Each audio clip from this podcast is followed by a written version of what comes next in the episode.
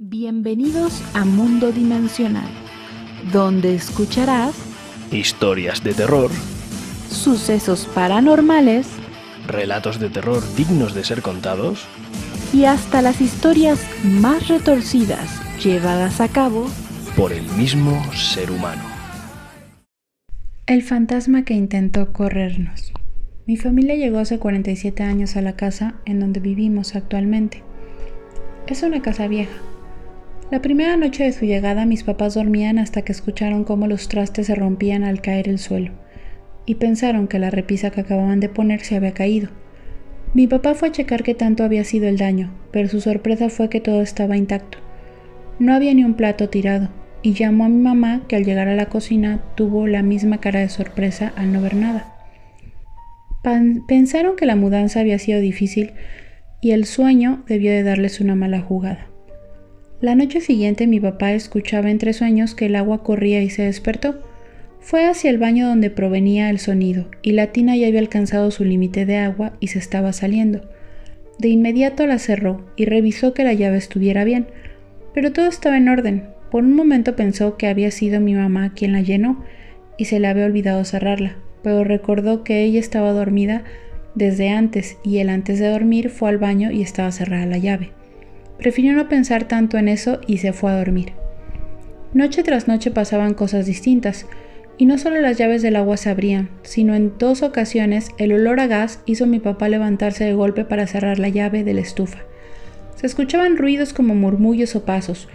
Mi papá iba siempre a ver, pero no había nadie, hasta que en una ocasión se cansó, y al oír ruido sacó su pistola y se dirigió hacia la cocina donde provenía el ruido. Y fue cuando lo vio un hombre de negro con una capa y sombrero y botas que terminaban en pico. Pero lo que más le sorprendió fue ver que aún en la oscuridad él se lograba ver más oscuro. Le apuntó con la pistola y vio cómo poco a poco se desvaneció. Prendió la luz de inmediato, pero ya no había nadie.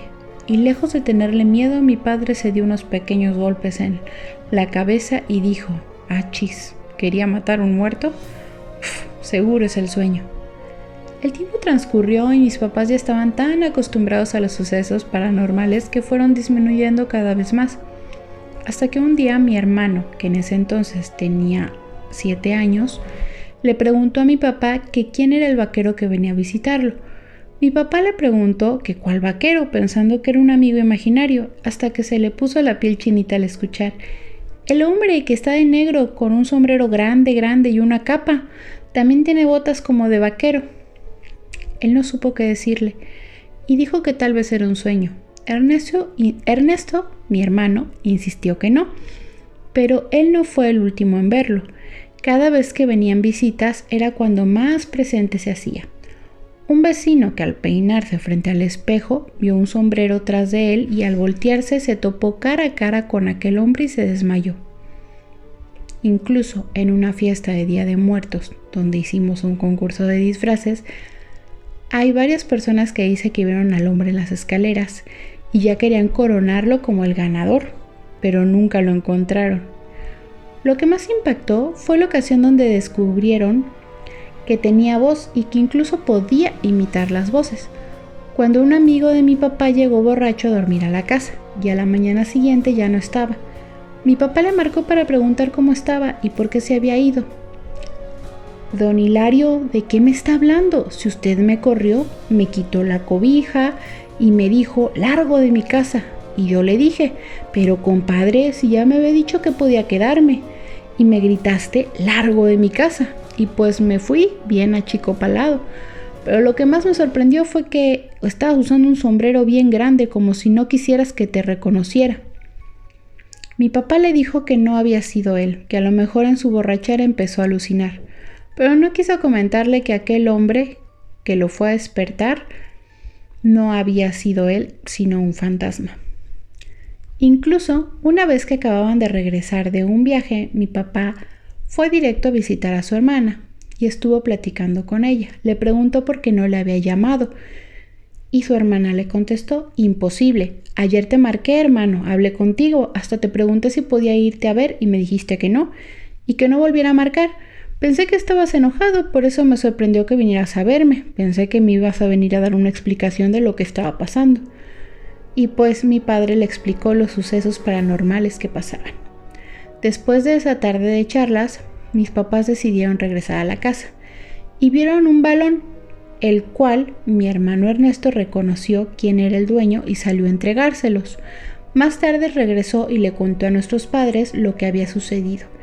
El balón era de Alan, el vecino de al lado. Dice que jugando fútbol se le voló el balón e intentó brincarse a su azotea a la nuestra, con ayuda de sus hermanos y primos, pero vieron que un hombre de negro los corrió.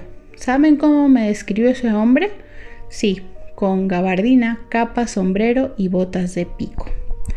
Dos décadas después nací yo. Veía a ese hombre pasar, a veces entre la oscuridad lo percibía. Le pregunté a mis papás por él y ellos me contaron todas estas historias.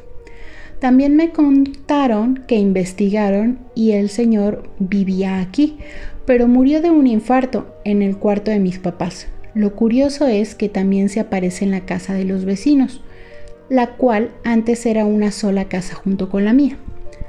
Él era un hombre de dinero, pero al morir nadie supo dónde estaba su riqueza.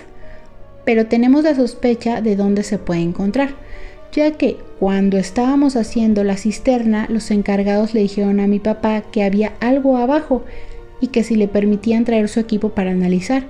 Mi papá cedió y empezaron a investigar. Trajeron sus detectores de metales y muchos otros aparatos que francamente no tengo idea de qué eran.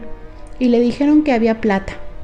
Él dijo que siguieran cavando. Lo hicieron pero pasaban cosas raras. Se escuchaba como si siguieran haciendo un hoyo pero luego no había nadie. También uno de los trabajadores estaba saliendo del hoyo pero dice que lo jalaron y se cayó de nuevo. Y habían muchas trabas para seguir cavando hasta que se toparon con agua corriendo y mi papá tuvo miedo de que se inundara la casa y mejor mandó a cerrarlo. También piensan que por eso él no ha podido descansar. No sabemos si esta fortuna es de él y por eso nos quiere correr, pero al final ya se resignó. Pregunta es, ¿tú hubieras podido vivir con un hombre fantasma en tu hogar? ¿O hubieras abandonado el lugar.